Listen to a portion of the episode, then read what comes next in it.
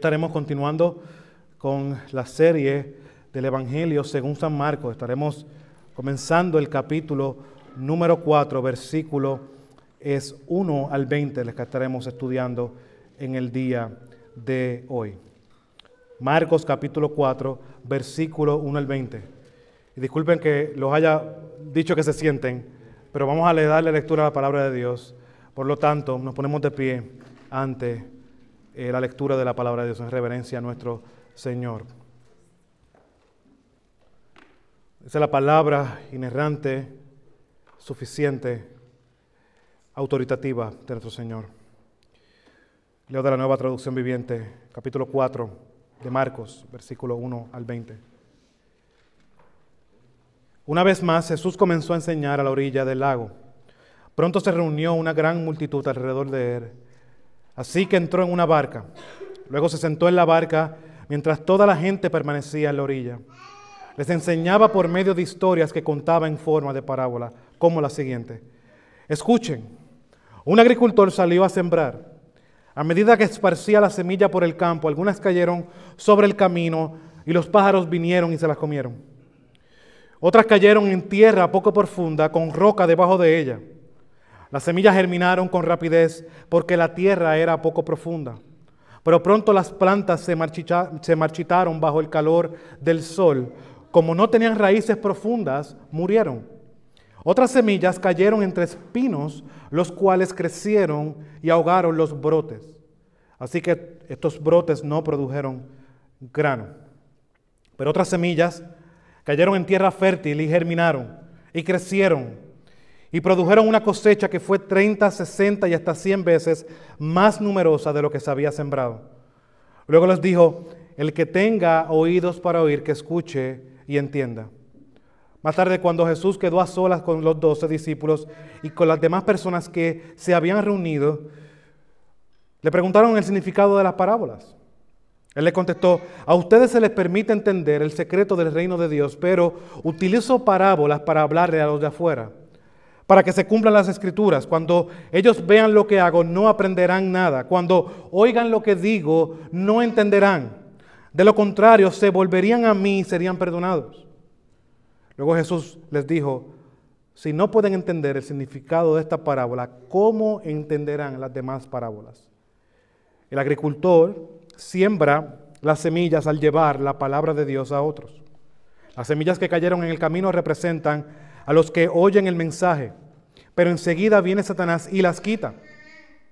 Las semillas sobre la tierra rocosa representan a los que oyen el mensaje y de inmediato lo reciben con alegría. Pero como no tienen raíces profundas, no duran mucho. En cuanto tienen problemas o son perseguidos por creer la palabra de Dios, caen.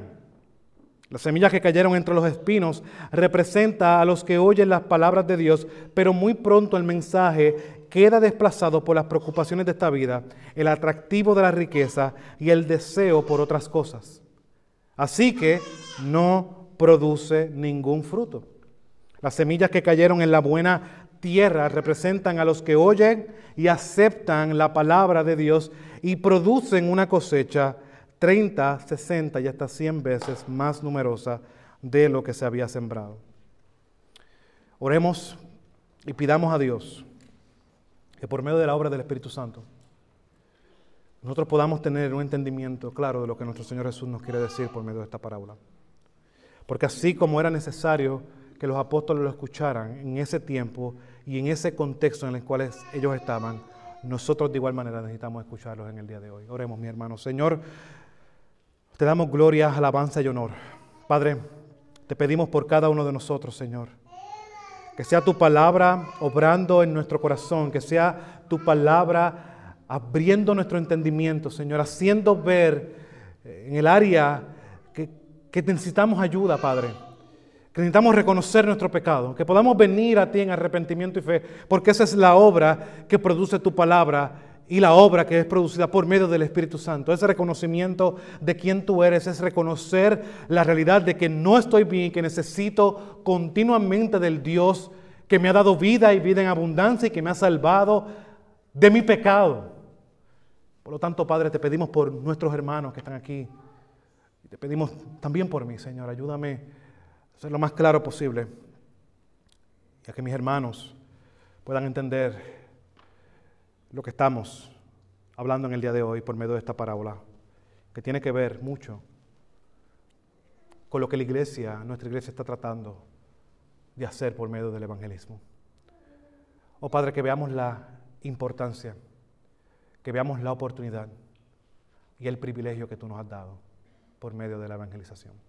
Te lo pedimos, Señor, te lo rogamos en el nombre de tu amado Jesús. Amén. Y amén, mi hermano, ¿podemos sentarnos? Quiero comenzar con esta pregunta.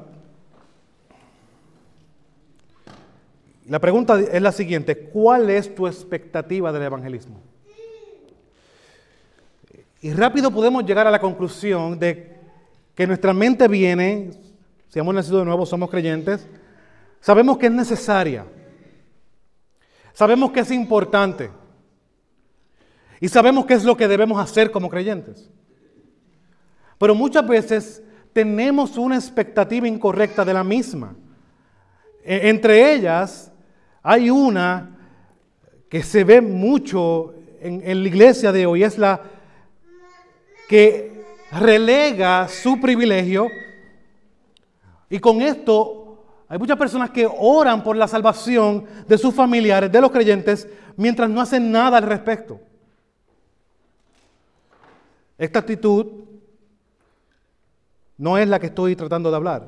Esta actitud es la que ningún creyente debe tener. El creyente sabe que tanto la oración como la proclamación del Evangelio son esenciales para traer arrepentimiento y fe, que Dios tenga misericordia del que escucha ese evangelio. Oramos porque sabemos que el poder está en Dios, pero oramos también porque Dios nos ha dado el privilegio de hacerlo. Somos el medio que Dios utiliza para ese fin. Por lo tanto, orar y orar y no hacer nada al respecto no es la actitud que ningún creyente debe tener. ¿Por qué? Porque debemos de tener amor por el perdido. Y debemos de buscar maneras intencionales para alcanzarlo. No es lo que hemos visto del ministerio de Jesús. Jesús sale de su entorno, sale de su lugar y va a la ciudad y proclama, el reino de Dios se ha acercado. Por lo tanto, arrepiéntanse y crean en el Evangelio. Jesús no se quedó en su casa siendo Dios, esperando que la gente fuera donde Él. Y es la misma actitud que vemos de los apóstoles.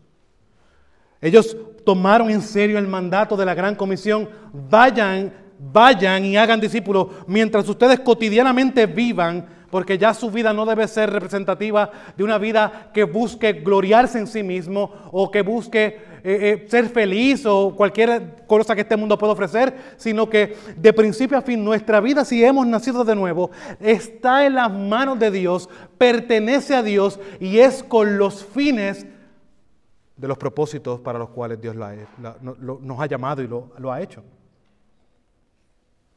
Por lo tanto, fue la práctica de nuestro Señor Jesús, fue la práctica de los apóstoles y ha sido la práctica de la iglesia primitiva.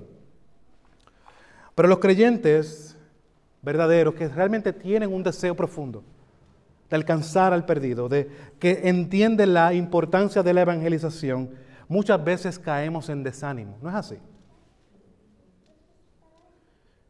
Y es el contraste de cuando muchas veces llegamos a Cristo. Como el pastor ha mencionado, cuando yo a Cristo, yo le hablaba de Cristo a todo el mundo. Pero no nos hemos preguntado por qué eso mermó. Porque sigue siendo el mismo Dios sigue siendo el mismo Espíritu Santo y sigue siendo el mismo llamado. Entonces, porque muchas veces tenemos una expectativa incorrecta del evangelismo.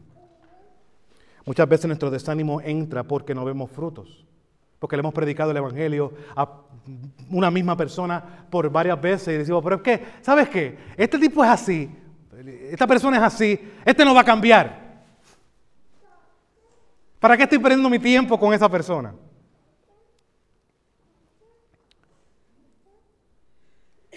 Pero mi hermano, no debemos olvidar que el llamado sigue siendo el mismo. Muchas veces el rechazo, el desinterés de las personas nos causa desánimo y eso produce una expectativa incorrecta del evangelismo. Y por lo tanto, una práctica incorrecta del mismo. Es por eso que pasajes como este, como el que veremos ahora, nos ayudan a, a tener una expectativa saludable porque anticipan la realidad del desinterés y de la oposición al Evangelio.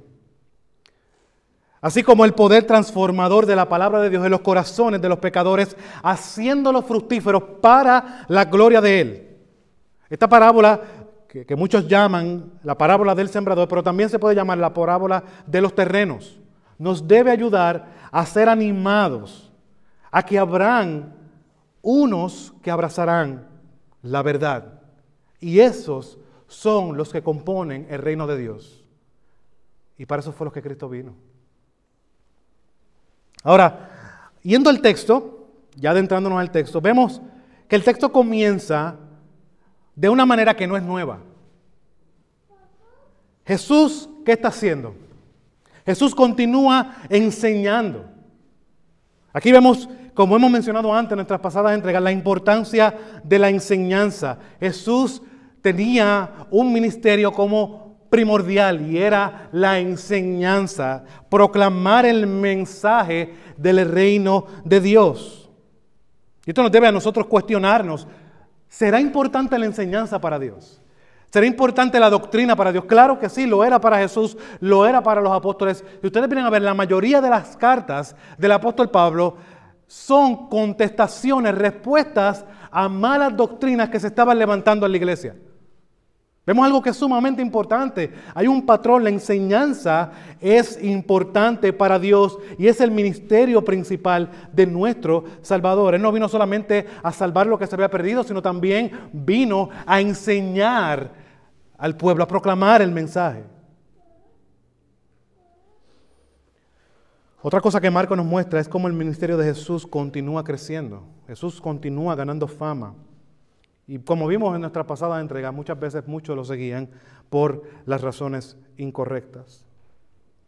Pero vemos que enfatiza en el tamaño de esta multitud, una multitud tan grande que tuvo que subirse a una barca que estaba en el mar y se sentó y toda la multitud estaba en la tierra a la orilla del mar. Imaginen la escena que está sucediendo aquí. El golpe de la gente agulpando, imagino Jesús echando hacia atrás, la gente seguía conglomerándose, la multitud seguía llenando y es en ese momento que dice, bueno, o, me tiro al agua o me ahogan, o me meto en la barca o me ahogan, pues se sube a la barca. Y toda la gente en la orilla mientras Jesús se sienta a enseñar. Y esta es la escena en donde Jesús comienza a contar esta historia del sembrador que vemos en los versículos 3 al 9. Para ellos, para su audiencia, era algo familiar lo que Jesús estaba contando.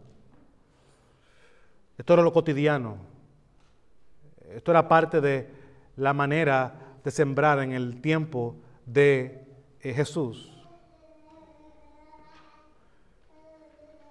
Y miren cómo comienza de manera interesante este texto, versículo 3. Escuchen. Y finaliza en el versículo 9 de la misma manera, el que tenga oídos para oír, que escuche. Esto mostrando el énfasis de la necesidad de escuchar lo que Él ha estado diciendo. Este no es otro que el Hijo de Dios, la simiente prometida que viene a enseñar con autoridad porque es Dios mismo y se le merece prestar atención a lo que Él va a decir.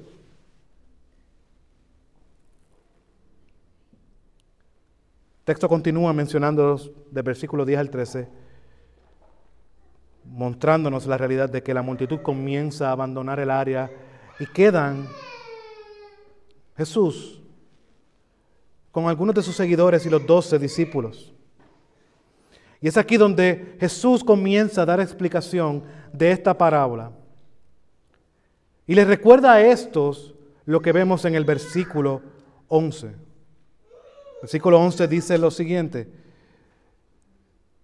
a ustedes les ha sido dado el misterio del reino de Dios. Recuerden el contexto de, este, de esto que hemos visto hasta ahora por medio del Evangelio de Marcos.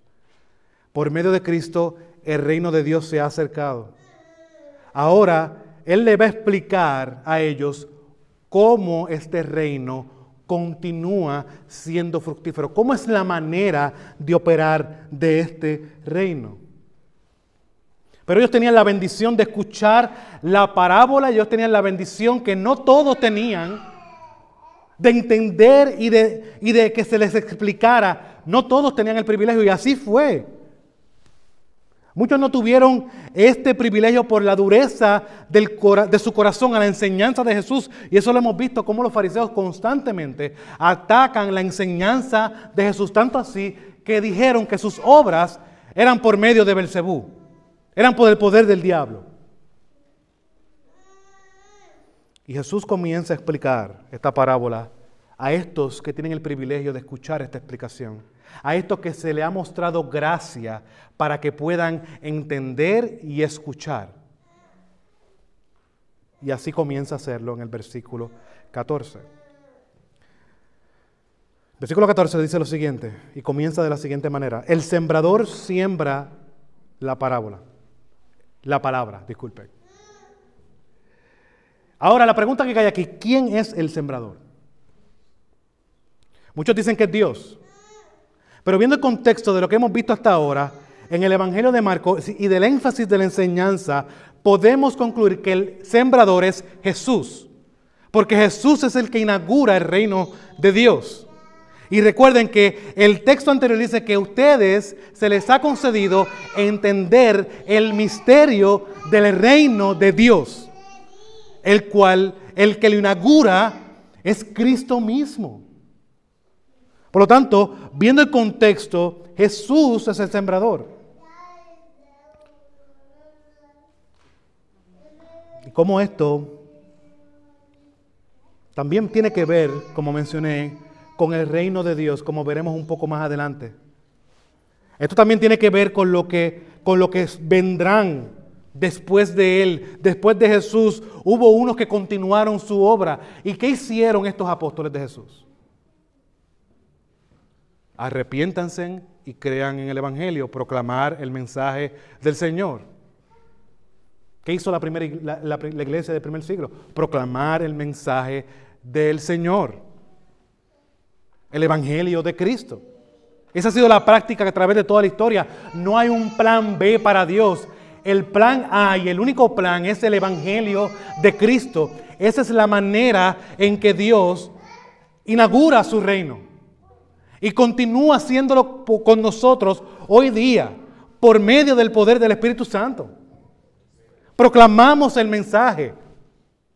Proclamamos su poder, su gloria, su obrar por medio del Evangelio de Cristo que proclamamos y que vivimos. Por lo tanto, vemos que hay un patrón de continuación aquí. Jesús inaugura el reino con este mensaje sus apóstoles fueron obedientes a la gran comisión y proclamaron ese mensaje y la iglesia continuó con este patrón de enseñar a la gente y de proclamar ese mensaje. Ahora, y es en esta explicación que Jesús da a sus seguidores que nos enfocaremos en el día de hoy. Y veremos en los versículos del 15 al 20. Y en estos versículos vemos cuatro terrenos o como una persona que realmente eh, predicó sobre este pasaje y lo llamó de esta manera, estos cuatro terrenos se pueden comparar a cuatro corazones.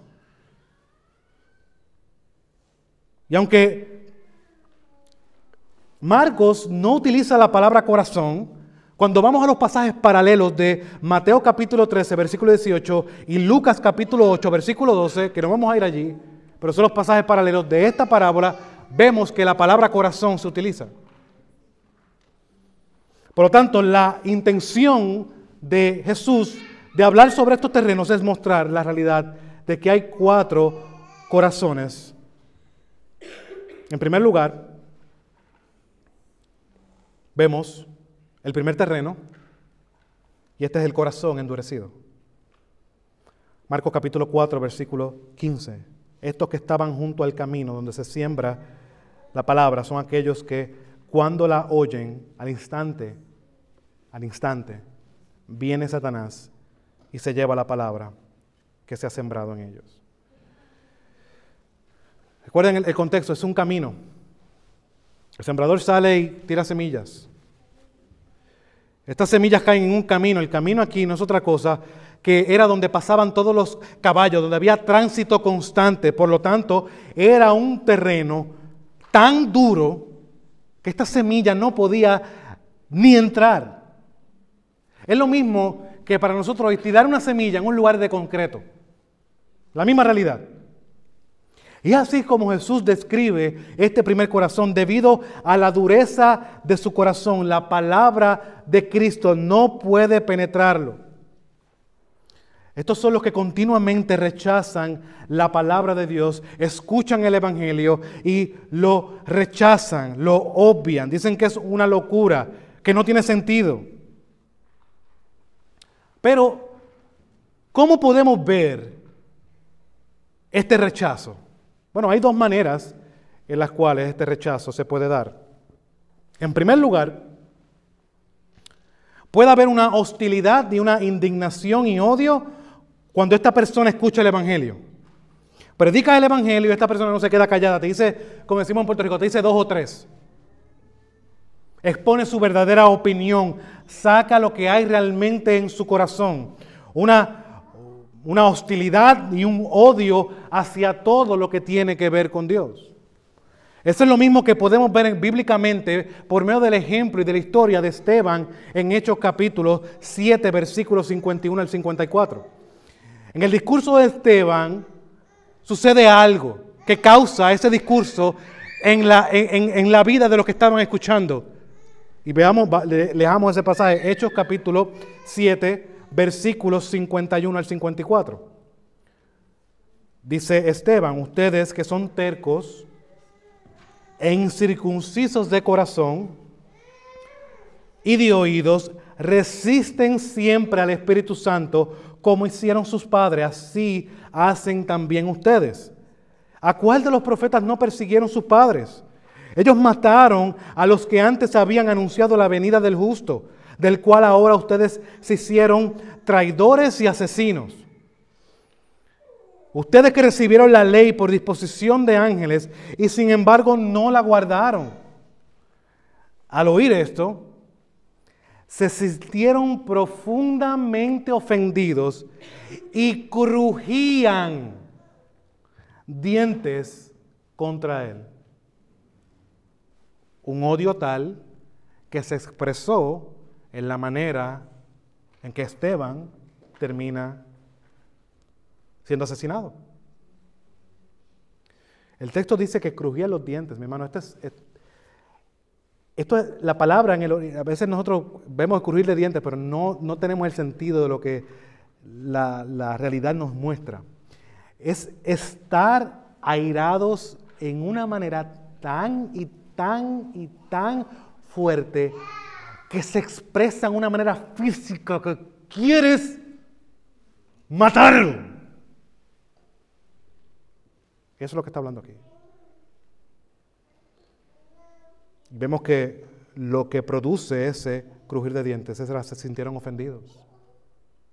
Porque déjame decirte algo, la palabra de Dios, si eres creyente o no creyente, te va a ofender.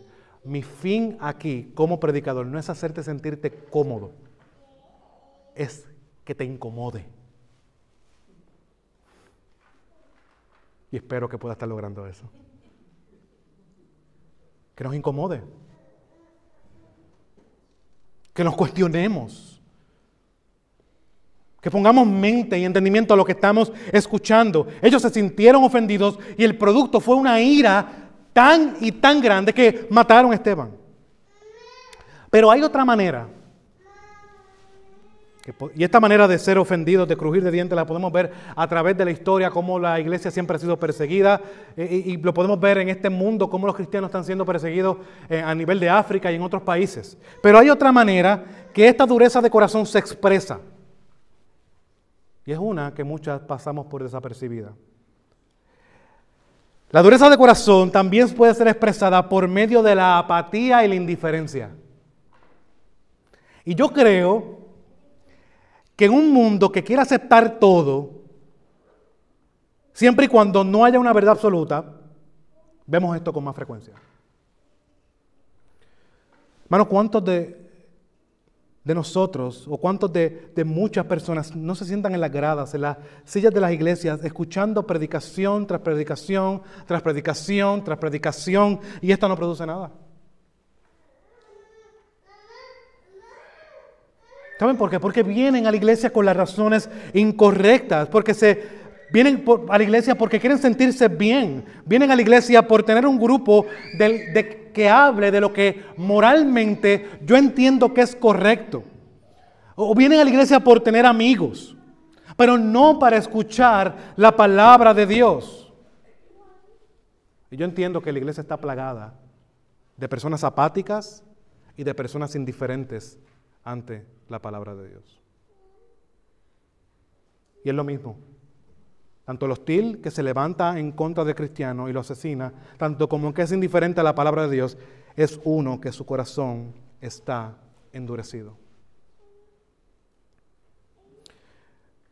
De estos dos tipos que hemos mencionado, este, el apático, el indiferente, es el más difícil y es el más peligroso. Yo creo que mi hermano tú me prestes atención y amigo que me escuchas hoy.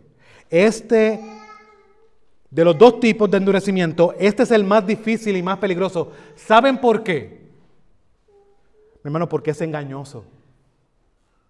La persona que es indiferente viene usualmente todas las semanas y escucha la palabra de Dios. Pero esta palabra de Dios no produce nada. Él cree que es algo que no es. Asiste a la iglesia por ganar un favor, por sacar algo de su lista. Ya estoy bien con Dios. Vine el domingo. Esto no es algo que nos recuerda Santiago en su carta.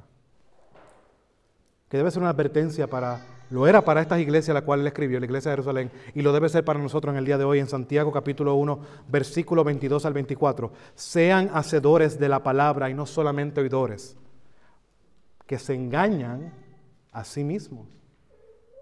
Porque si alguien es oidor de la palabra y no es hacedor, es semejante a un hombre que se mira su rostro natural en un espejo, pero después de mirarse a sí mismo e irse, se olvida.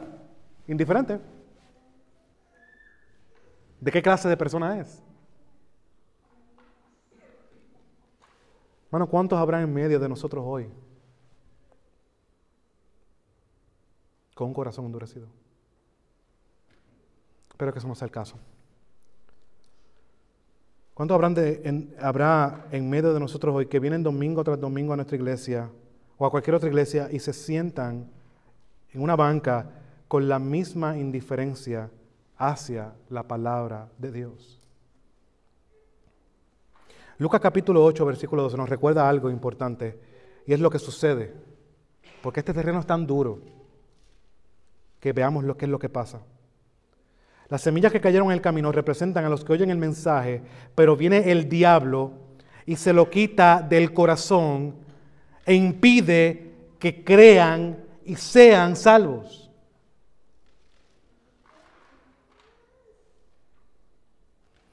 Hermano, esto no se trata de cómo tu familia ve la palabra de Dios. Esto no se trata de cómo tu escuela o tu trabajo ve la palabra de Dios. La pregunta es, ¿en qué estima tú tienes la palabra de Dios. No seas indiferente a la palabra de Dios, por favor. Si algo te puedo pedir hoy, hermano, amigo que me escuchas, no seas indiferente a la palabra de Dios. Hoy es, si no eres creyente, hoy es la oportunidad que Dios te ha dado para que tú escuches el mensaje del Evangelio y vengas a Él en arrepentimiento y fe. No es mañana, es hoy. No seas indiferente a la palabra de Dios. No seas indiferente a lo único que puede traer vida a tu vida. Porque estás muerto en tus delitos y pecados. Al igual que todos nosotros. Pero no solo eso, sino también vemos que el texto continúa en Marcos capítulo 4, versículo 16 y 17, hablando de un corazón superficial. Marcos capítulo 4, versículos 16 y 17. Y de igual manera, estos en que se sembró la semilla en pedregales son los que al oír la palabra enseguida la reciben con gozo, pero no tienen raíz profunda en sí mismos, sino que solo son temporales. Entonces, cuando viene la aflicción o la persecución por causa de la palabra, enseguida se apartan de ella. La característica de este corazón es que, comparado con los pedregales, reciben la palabra con gozo, son receptivos a la palabra. Parecería que es un nuevo creyente. Pero toda esa emoción, toda esa pompa, toda esa alegría esconde algo profundo. En dentro de sí no hay raíz. Es lo que da vida a una planta, la raíz, lo profundo y arraigada que esté sobre la tierra.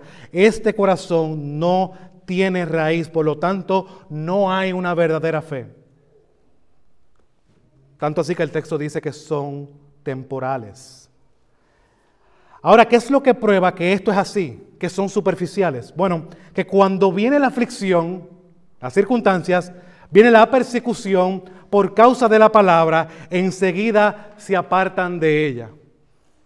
Hermano, estos son los que todavía tienen problemas y no entienden lo que significa seguir a Cristo.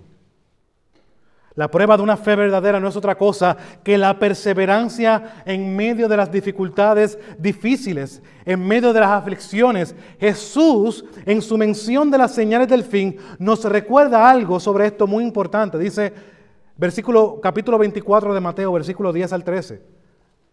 Muchos se apartarán de mí, se traicionarán unos a otros y se odiarán. Aparecerán muchos falsos profetas y engañarán a mucha gente. Abundará el pecado por todas partes y el amor de muchos se enfriará. Pero ¿cuál va a ser la característica del verdadero creyente? Pero el que se mantenga firme hasta el fin será salvo. Este que es superficial no persevera. Este es superficial que se pasa muchas veces quejándose y victimizándose. Porque realmente no hay una verdadera fe.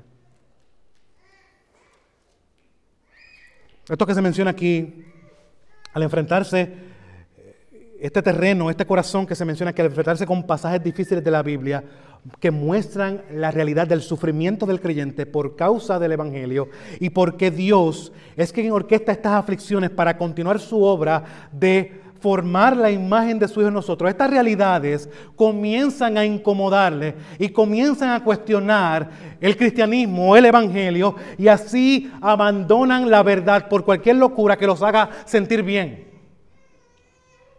Por eso hay tantas iglesias de la prosperidad llena que aunque tenían profetas, tenían personas que sanaban, el COVID vino y tuvieron que cerrar como cualquier otra. Pero siguen allí. Siguen buscando lo que ellos desean. Porque son superficiales, no hay una fe verdadera en Cristo.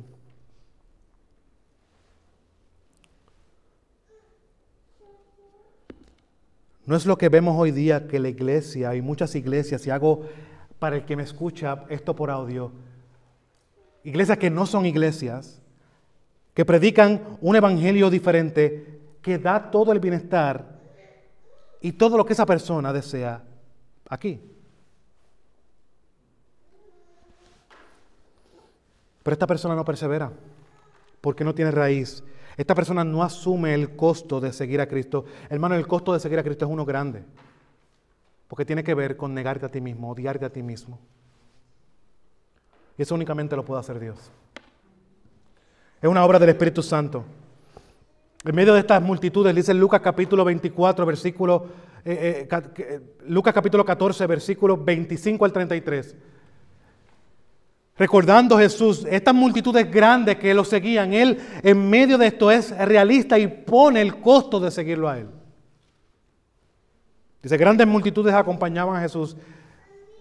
Y Él volviéndose les dijo, si alguien viene a mí y no aborrece a su padre y a su madre, a su mujer e hijos, a sus hermanos y hermanas, aún hasta su propia vida, no puede ser mi discípulo. El que no carga su propia cruz y me sigue no puede ser mi discípulo.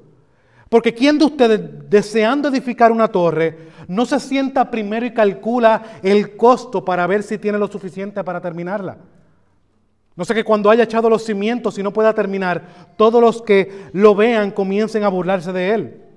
Y diciendo, este hombre comenzó a edificar y no pudo terminar, no perseveró.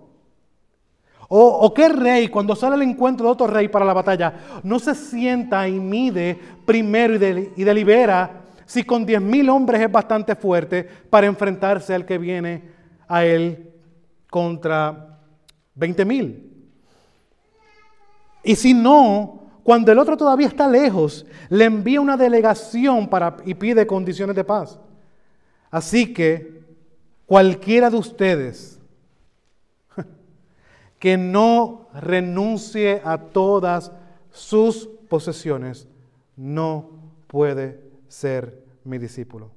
Tres veces no. No puedes. cristiano no se mide por miedo de las dificultades, el cristiano no se mide por miedo de las circunstancias. El cristiano tiene una sola identidad y estás en Cristo. Y en lo que Él ha hecho por Él, que lo ha salvado de su pecado.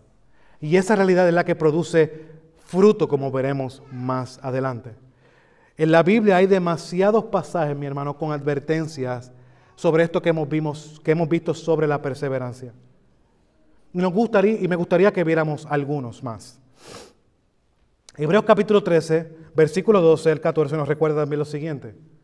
Por lo cual también Jesús, para santificar el pueblo mediante su propia sangre, padeció fuera de la puerta. Así pues, salgamos a su encuentro fuera del campamento, llevando su oprobio, porque no tenemos aquí una ciudad permanente, sino buscamos la que está por venir. Colosenses capítulo 1, versículos 21 al 23. Antes ustedes estaban alejados y eran de ánimo hostil, ocupados en malas obras. Sin embargo, ahora Dios los ha reconciliado en Cristo en su cuerpo de carne mediante su muerte a fin de presentarlos santos y sin mancha e irreprensibles delante de Él. Esto Él hará si en verdad permanecen en la fe bien cimentados y constantes, sin moverse de la esperanza del Evangelio que han oído, que fue proclamado a toda creación debajo del cielo y del cual yo, Pablo, fui hecho ministro. El llamado es a perseverar. El llamado es a perseverar. Por eso este corazón no persevera, no tiene raíz, no tiene fe. Pero no es el único terreno que él habla, él continúa diciendo el siguiente terreno y es el corazón mundano. Marcos capítulo 4, versículos 18 al 19.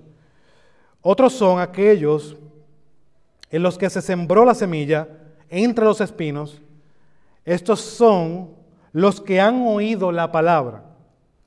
Pero las preocupaciones del mundo y el engaño de las riquezas y los deseos de las demás cosas entran y ahogan la palabra y se vuelve estéril. Asimismo como el corazón superficial, éste escucha la palabra de Dios, pero cuando ésta comienza a dar algún tipo de crecimiento debajo del terreno, hay espinos y cardos que detienen el crecimiento, por lo tanto, hacen que esta semilla pierda la efectividad, pierde el fin para lo cual fue sembrada. Y el resultado de esto es que no produce fruto. Ahora el texto apunta y dice claramente que ahoga la palabra.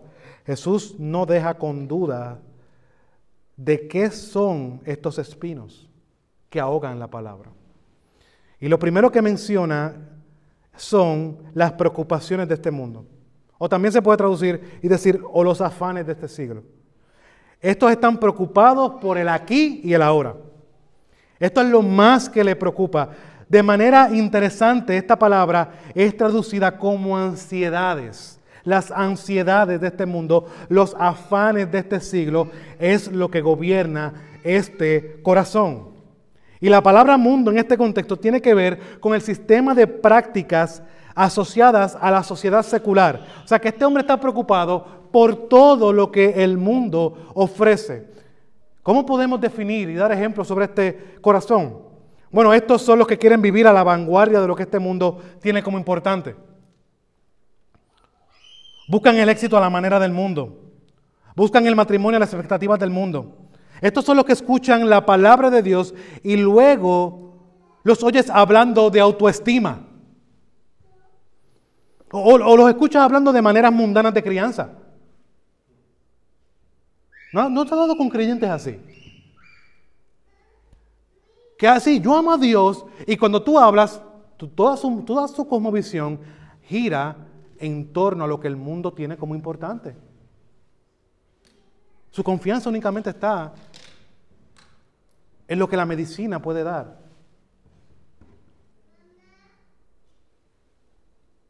Su éxito está medido por lo que el mundo lo mide. Todo lo que gira a su entorno no tiene que ver nada con Dios, todo es tiene que ver con el mundo, escucha lo que el mundo escucha, ve lo que el mundo eh, eh, eh, ve y se deleita lo que el mundo se deleita. En fin, lo que esto significa es que para esta persona lo más importante no es la gloria de Dios, es su gloria. Y lo que el mundo ofrece, esa gloria que el mundo ofrece, esto es lo que realmente motiva a, esta, a este corazón. En segundo lugar, menciona el engaño de las riquezas. Esto implica, esto no implica que el ser rico sea malo. Hay que, hay que hacer ese paréntesis. A través de la historia hemos visto cómo personas con poder económico fueron de gran influencia y de beneficio para el avance de la iglesia de Cristo. Lo que es malo y lo que está aquí condenado es el engaño de ver las riquezas como un fin en sí mismo. Es esta actitud a la que lleva al hombre a la destrucción. Observemos lo que Pablo le dice a su hijo en la fe Timoteo, en primera de Timoteo, capítulo 6, versículo 9 al 11. Pero los que quieren enriquecerse caen en tentación y lazo y en muchos deseos necios y dañados que hunden a los hombres en la ruina y la perdición. Porque la raíz de todos los males es el amor al dinero, por el cual codiciándolo algunos se extraviaron de la fe. Pablo dice lo mismo que dice Jesús. Y se torturaron con muchos dolores. Pero tú, oh hombre de Dios, Debe encontrarse, huye de estas cosas y sigue algo. No es que huyas y, como dice ahora, pon tu mente en blanco. No. Sigue la justicia, sigue la piedad, sigue la fe. Y la fe, cuando habla fe, es la doctrina, la enseñanza, el amor, la perseverancia y la amabilidad. Busca lo que realmente es importante. En el contexto de cuando Dios te haya llamado, si Dios te llamó a que tengas una compañía, esa compañía sea próspera, gloria a Dios. Pero lo que realmente debe buscar el hombre de Dios no es las riquezas como un fin en sí mismo. Lo que soy no es determinado por lo que tengo. Eso no fue el hombre de la parábola de los graneros. ¿No se recuerdan? Oh alma mía, vienen a buscar tu alma hoy. Necio. Nuestro Señor nos recuerda esto en base a las riquezas en Lucas capítulo 16, versículo 13. Y algo que debemos de recordar todos hoy. Ningún siervo puede servir a dos señores. Porque o aborrecerá a uno y amará al otro, o se apegará a uno y despreciará al otro. No pueden servir a Dios y a las riquezas. No puedes, no puedes. En tercer lugar, Jesús no menciona los deseos de las demás cosas. Aquí podemos ver que Jesús no deja nada afuera. Jesús incluye todo. Y podemos resumirlo de la siguiente manera. Lo que significa los deseos de las demás cosas es un amor por el mundo.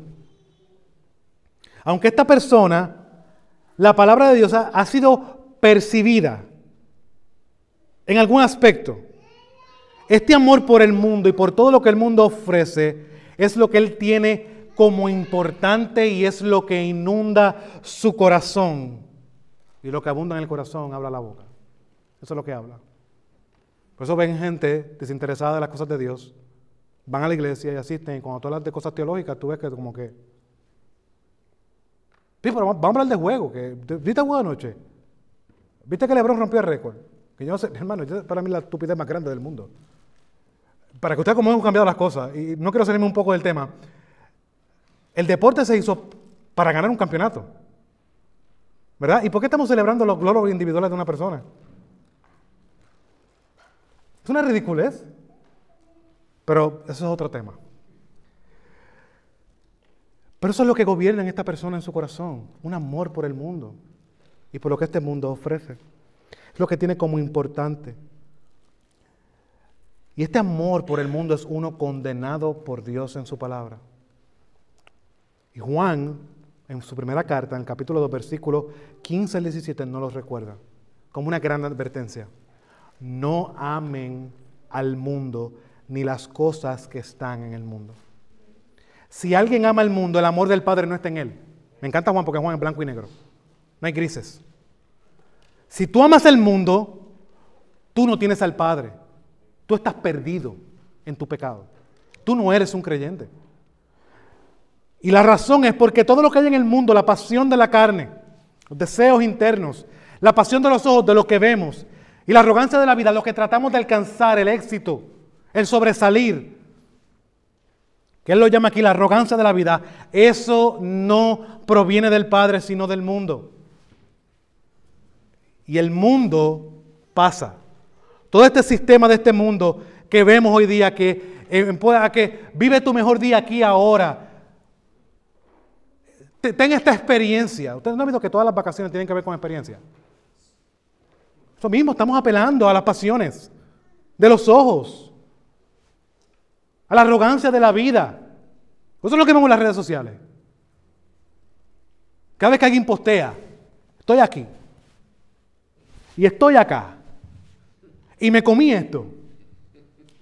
La arrogancia de la vida. Queremos sobresalir en todo. Eso pasa. Y también sus pasiones. Pero el que hace la voluntad de Dios permanece para siempre, persevera. Aquí él habla, Juan, habla de valores, lo que el mundo tiene como valor, y placeres de este mundo. Estos están en total oposición a Dios y a lo que Dios es. Y esto es lo que describe un corazón mundano. Ahora, mi hermano, estos terrenos que hemos visto tienen algo en común que quiero que tengamos en mente. Y es que ninguno de estos terrenos dan fruto. Son una representación clara y vívida que Jesús nos está dando para mostrarnos la realidad del impío, la realidad del no creyente. Tiene esas características. Cabe mencionar que cualquier creyente puede tener luchas con algo de lo que hemos mencionado anteriormente. En algún momento podemos tener luchas con algunas de las cosas que he mencionado anteriormente. Porque no somos inmunes a la incredulidad, no somos inmunes a no reaccionar correctamente en medio de la persecución y no somos inmunes a ser atraídos por las cosas de este mundo. Pero el verdadero creyente va a tener victoria sobre estas cosas y es única y exclusivamente por la obra del Espíritu Santo de Dios que lo lleva a arrepentimiento y fe cuando es enfrentado con su pecado por medio de la palabra de Dios. Esa es la única diferencia. Pero sí, estos terrenos nos apuntan a algo en común y es a los no creyentes. Ninguno de estos es creyente. Que está endurecido, es que es superficial, que tiene gozo y comienza y después vuelve para atrás y comienza y vuelve para atrás o el que ama este mundo. Pero en último lugar, Jesús nos muestra el último terreno, el último de los corazones, y es el corazón fructífero. Y el que vemos en, en Mateo capítulo 4, versículo 20. Y la característica de este es que produce fruto. Marcos capítulo 4, versículo 20.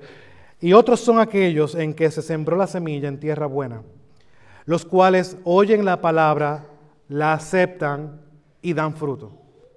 Unos a 30, otros a 60 y otros a 100 por uno. Inmediatamente cuando leemos ese versículo podemos notar que hay algo único que sucede aquí, que no sucede en los terrenos anteriores. Los terrenos previos no daban ningún fruto. Ninguno de estos terrenos produjo nada. La semilla no tuvo ningún efecto en el terreno, en el corazón. Pero este corazón, este terreno, recibe la semilla y produce fruto. Esto representa un corazón que realmente ha sido regenerado por la palabra de Dios. Ha sido arado por el, el, Espíritu Santo para que cuando la semilla cae hace efecto en, la, en el corazón o en el terreno. Este corazón ha sido cambiado. Y la realidad no es que dice, yo he cambiado. No, no, la realidad es perceptible, es notable por la realidad de que produce fruto.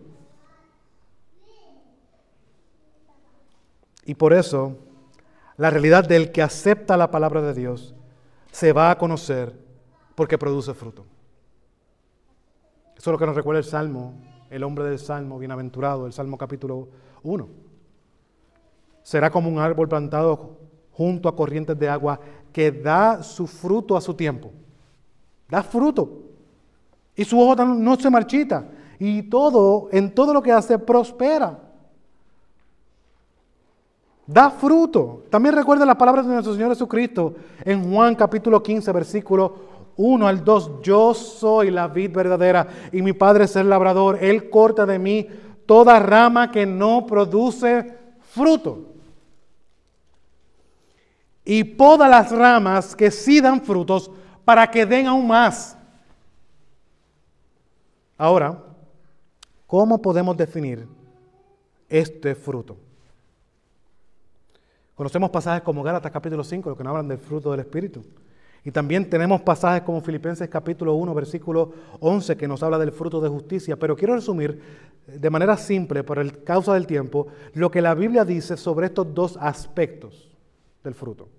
En primer lugar, está el aspecto del fruto interno.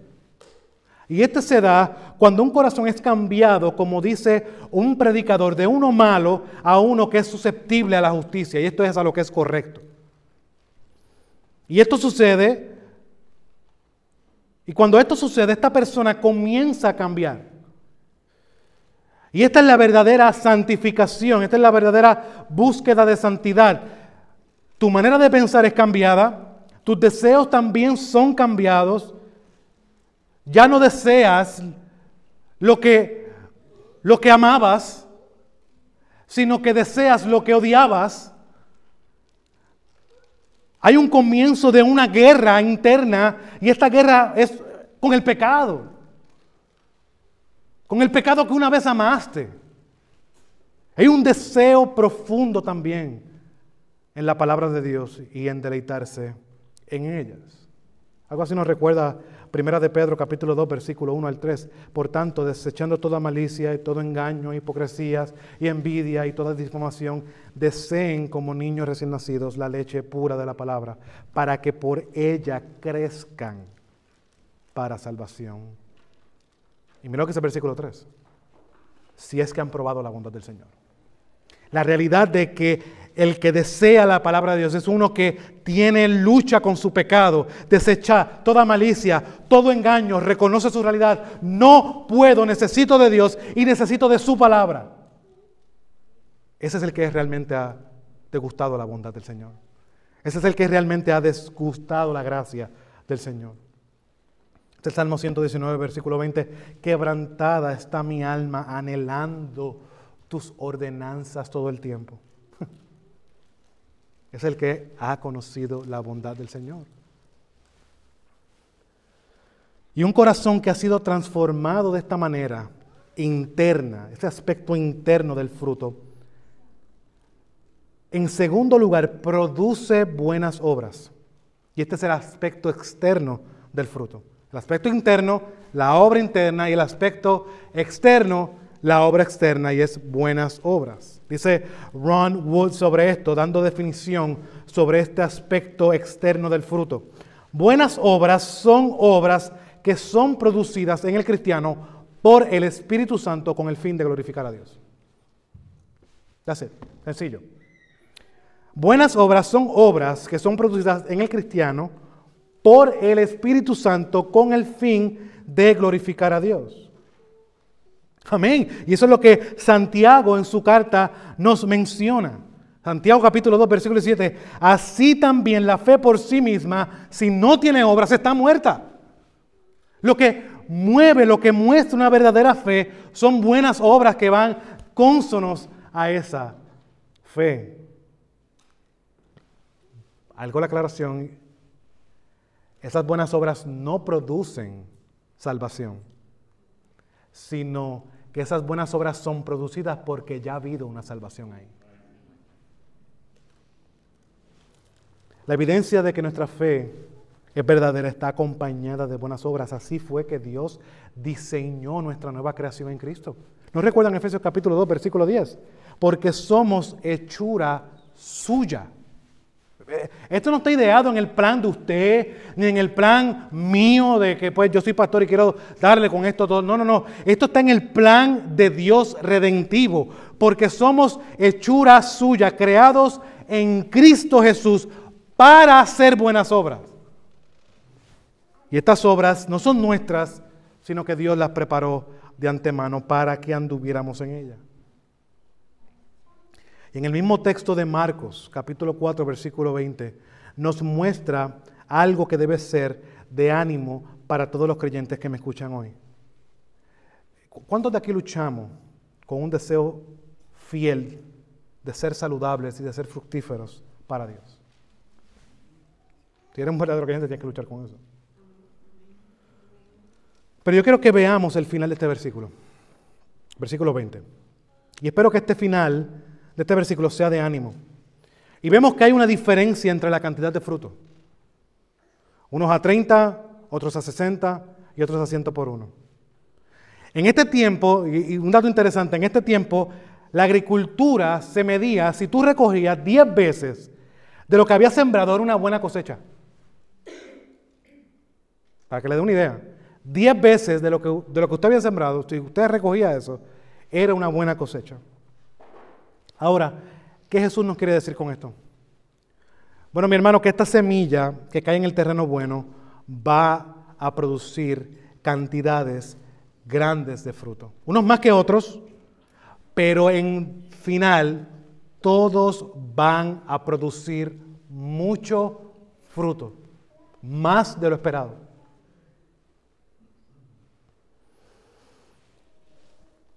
Esto debe ser de ánimo, de que nuestra santificación está en sus manos, de que comenzó la obra, la va a terminar en el día de Cristo. Ahora, mi hermano, para culminar, el fin de esta palabra es el siguiente. ¿Por qué Jesús habla de esta parábola en medio de, este tiempo, en este contexto? Jesús nos muestra cómo el Evangelio del Reino se propagaría y el efecto que tendría en su audiencia. Iba a haber oposición, iba a haber rechazo de muchos, pero a pesar de esto el reino de Dios continuaría avanzando y este sería uno que produciría el fruto de salvación en algunos que su terreno ha sido arado por la obra regeneradora del Espíritu Santo. Por lo tanto, con esta explicación que Jesús hace a sus seguidores y a sus discípulos, él deseaba que entendieran tempranamente, que tuvieran una expectativa clara de su ministerio. Y de igual manera, esta parábola nos enseña lo mismo a nosotros. Tenemos la responsabilidad de propagar este reino. Va a haber oposición. Va a haber rechazo. Va a haber diferentes terrenos. Pero tenemos la certeza, la seguridad de que Dios va a ser fructífero a 30 por uno. Va a dar gran fruto por medio de la proclamación del Evangelio. Ahora yo puedo entender por qué Pablo no tenía otra cosa en mente que proclamar el Evangelio de Cristo a cada lugar que iba. Ahora yo puedo entender por qué los apóstoles continuaban con esa práctica. ¿Saben por qué? Porque ellos entendían esta parábola. Ellos entendían que Dios iba a dar fruto. Y eso es lo que nos debe mover a nosotros para continuar proclamando el mensaje. Lo único que trae esperanza en este mundo perdido es el Evangelio de Cristo. Hermano, es la evangelización, en final, tiene que ver con la ley de Dios. Porque el primer mandamiento nos llama, y Jesús resumió la ley en dos mandamientos, unos que tienen que ver con Dios y los que tienen que ver con el prójimo. Ahí se resume la ley. Y en medio de esto, Jesús nos dice, amarás a Dios con toda tu alma, con toda tu mente, con todo tu corazón. ¿Y cómo nosotros podemos amar a Dios sino amando lo que Él ama, que es la promoción de su reino? Dios nos ha dado ese privilegio a nosotros. ¿Y cómo podemos amar más al prójimo? Sino que mostrándole ese evangelio, esa perla de gran precio que es su única esperanza para que haya vida en ese valle de huesos secos. Es el evangelio. Esto también tiene que ver con la ley de Dios. Quiero finalizar con esto. Dice, decía Spurgeon, hablando sobre la evangelización. Y quiero que nos quedemos con esta cita. Mi amigo, si el Evangelio no ha hecho nada por ti, calla o no hables en su contra. Pero si el Evangelio ha hecho por ti lo que hace por alguno de nosotros, si ha cambiado tu vida, si te ha levantado del estiércol y, ha hecho, y te ha hecho sentar en un trono, y si hoy es tu comida y tu bebida, si para tu vida es el propio centro de, de todo, entonces sé testigo constante de ello. Para eso Dios nos ha llamado, mi hermano. Para hablar de las virtudes de aquel. Que Dios nos ayude como iglesia. Por medio de la iniciativa que tenemos este próximo jueves. De continuar alcanzando a este mundo perdido con el Evangelio. Oren cada uno de ustedes y oren por los que estén allí ese día. Sean americanos, sean hablando español en el cielo no va a haber idiomas en ese caso, entiendo yo. No sé, amor, eh, entiendo que va a ser español, pero no, no estoy seguro. Espero que sea español.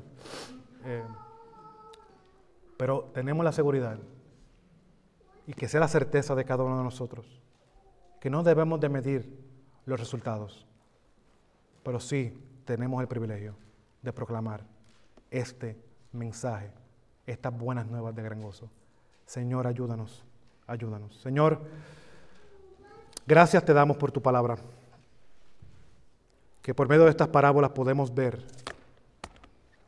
una figura de lo que es el reino tuyo, Señor, y cómo el reino tuyo se iba a propagar. Y que a pesar de la posición que Jesús ya estaba recibiendo, y que a lo mejor hemos tenido nosotros en nuestras vidas, tenemos la certeza, la seguridad, la esperanza segura de que tú darás fruto. Hay un terreno que el cual tú has preparado y el cual tú nos has dado el privilegio de ser fieles a esta perla de gran precio y proclamarla y que tú, Padre, en tu gracia y en tu bondad, porque ni la persona que escucha ni el que predica tiene eh, algo de grandeza. Eres tú, Señor, que das crecimiento a esa semilla. Eres tú el que te llevas la gloria, porque la salvación es del Señor. Nadie merecía ser salvado. Ayúdanos, Señor, a ver la evangelización de esa perspectiva correcta, a saber que va a haber oposición pero saber que debemos de ser fieles. Porque hay un remanente tuyo, el cual nosotros no sabemos quiénes son, pero que sí, tú has orquestado y nos, utilizas como medio para llevar ese mensaje. Oh Padre, danos pasión por el perdido. Dale pasión a esta iglesia por el perdido. Y que tengamos como importante el proclamar ese mensaje que nos ha dado vida y vida en abundancia. Te lo pedimos, Señor, y te lo rogamos en el nombre de tu amado Jesús. Amén y amén.